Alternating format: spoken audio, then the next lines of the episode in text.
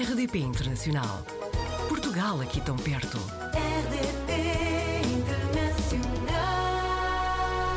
Hoje apanhamos o Bruno Souza na rede. É de Lisboa, mas cresceu na Madeira. Viveu na Holanda, em Madrid, mas está na Alemanha desde 2003. Por isso, Bruno, bem-vindo ao Apanhados na Rede. Obrigado, bom dia. Estas outras experiências na Holanda, em Espanha, foram sempre em trabalho? Sim, foram em trabalho. Eu estive três anos na Holanda, a trabalhar numa firma a fazer software. Voltei a Lisboa no fim dessa experiência. Depois estive dois anos em Lisboa também a trabalhar e depois passei brevemente por seis meses em Madrid a trabalhar para uma empresa de software para o espaço chamada Deimos, Deimos Space. E daí vim para cá, para a Alemanha. E ainda estou cá desde, desde essa altura, 2003. E está há 20 anos a- na mesma cidade, que eu estou, estou a pensar se tento pronunciar ou não. Darmstadt chama-se. Darmstadt, Um, ok. Sim, já estou na- sempre na mesma cidade, há 20 anos. É onde, onde está localizado o Centro de Operações da Agência Espacial Europeia, que é onde eu trabalho, nas operações de satélite. E suponho então que se já passaram 20 anos é porque está a gostar de estar aí, não é? Gosto. Quando se cá chega é um bocado um choque. A primeira impressão que se tem da cidade não, não é assim espetacular. Portanto, é uma cidade que sofreu bastante na Segunda Guerra Mundial, foi parcialmente destruída, o centro. Foi reconstruído nos anos 50, não de uma forma particularmente bem conseguida, o centro. Mas depois que se mora cá, eh, começa-se a habituar e a, e a sentir que de facto há uma boa qualidade de vida aqui.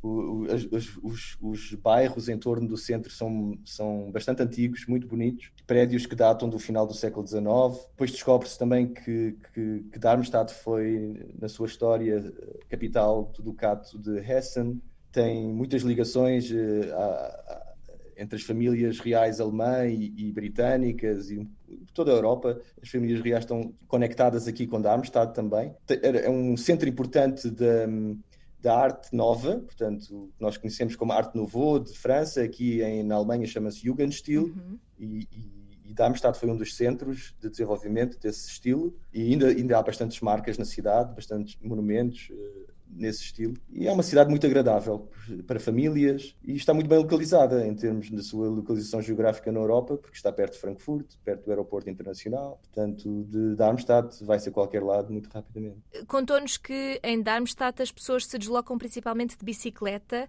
Eh, o piso em si eh, ajuda neste processo? É plano? Sim, é uma cidade bastante plana, Uhum. tem eh, elevações muito suaves, Ok. portanto consegue-se conquistar bem com a bicicleta.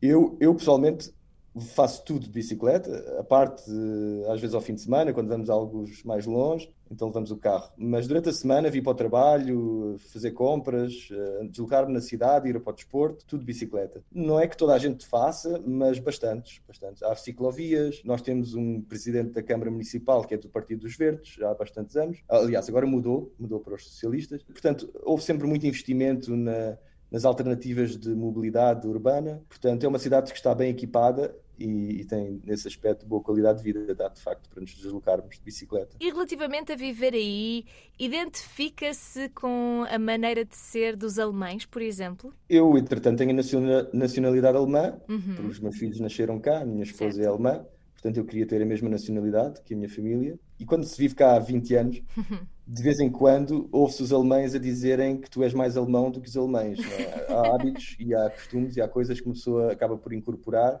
e às vezes acaba até por levar mais a sério do que os que, que são nativos de cá. Há, há coisas que eu identifico, há coisas que eu sei que, que não são como nós estamos habituados. Há diferenças culturais importantes. Uhum. Hum, Uma pessoa, pessoa habitua-se, eh, faz parte da experiência de viver no estrangeiro, eh, adaptar-se às Claro. novas, às novas maneiras de, de estar na vida. E eu acho que foi o meu caso. Há algumas coisas já sou bastante alemão. E por falar em adaptação, Bruno, eh, porque, hum, e neste caso, como está numa cidade muito diferente daquelas que, que temos vindo a conhecer com outros portugueses que estão na Alemanha, como é que a Alemanha se adaptou às crises de custo de vida que sentimos um pouco por toda a Europa? O custo de vida aumentou muito ne- neste, neste último ano, nos últimos tempos? Sim, nota-se nota-se hum, que a inflação eh, tem vindo a aumentar bastante e tem, tem tido bastante impacto no, no custo de vida aqui. A zona que nós moramos aqui no estado de Hessen, que é bastante perto de Frankfurt, que é um centro financeiro, com um custo de vida já por si bastante elevado, vê a situação também agravar-se. A habitação é particularmente cara nesta zona, em relação ao resto da Alemanha é das zonas mais caras, portanto os preços das rendas aumentaram, bens de consumo, o preço do combustível teve um aumento bastante significativo, mas agora está a, abrandar, voltou a baixar. O diesel já está uh, a, inferior, a, um preço inferior ao do, da gasolina super, que não era o caso nos últimos dois anos, Uhum. uh, mas agora já está a cerca de 1,55€, uh, 1,60€, cerca de 20 cêntimos abaixo da do super. Mas ainda assim os preços aumentaram, o, o preço de um, de um carrinho de compras no supermercado aumentou, nota-se um pouco por todo lado. A Alemanha é um país economicamente forte, Uhum. eh, com uma boa rede de proteção social, de maneira que não é, não é um impacto que seja visível no dia a dia, não é que tenha aumentado o caso de, de desalojados ou de, ou de pobreza abaixo do limite, portanto, os alemães nesse aspecto têm um esquema de so- solidariedade que funciona bem e não se vê por essa razão sinais de pobreza óbvios. é? Uhum. Agora vou-lhe pedir, eu sei que isto é uma pergunta difícil, mas Uhum. para quem não percebe nada da sua área profissional, o que é que faz um engenheiro aeroespacial? Ok, um engenheiro aeroespacial pode fazer muitas coisas, eu já fiz bastantes coisas na minha vida, já Ok. trabalhei em telecomunicações, em Sim. software para, para a Marinha. O que eu faço atualmente é que trabalho com satélites, satélites que são, são eh, desenhados e produzidos por empresas europeias e depois são operados pela Agência Espacial Europeia em missões científicas ou à volta da Terra ou no nosso sistema solar. No meu caso particular, eu dedico-me aos satélites interplanetários que voam para outros planetas. E já faço isso desde que para cá vim, portanto há Uhum. 20 anos, já, já estive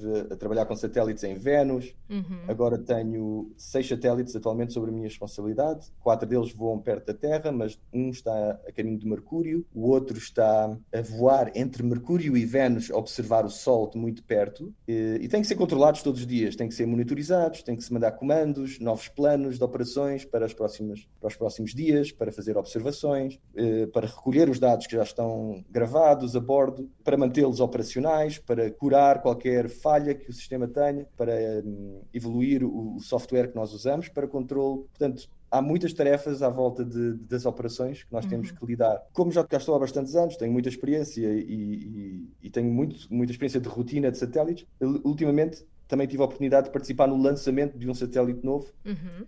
que se chama JUICE, que vai a caminho Sim. de Júpiter. E para esse lançamento eh, tive a oportunidade, de, pela primeira vez na, na minha carreira, de ser o diretor de voo, ou seja, tomar decisões em relação ao que se está a passar e garantir que o satélite começa bem a sua, a sua, o seu cruzeiro em, em direção a, Jú- a Júpiter. Também ouvi dizer que gosta de teatro amador e de escrita. Neste Sim. momento, não sei como é que está a sua disponibilidade, mas está envolvido em algum projeto relativamente a estes hobbies? Por acaso, não. Por acaso, desde que veio o Covid, o grupo abrandou. Nós tínhamos um, aqui, há uma grande comunidade de expatriados aqui na Agência Espacial Europeia. Nós vimos todos os cantos da Europa.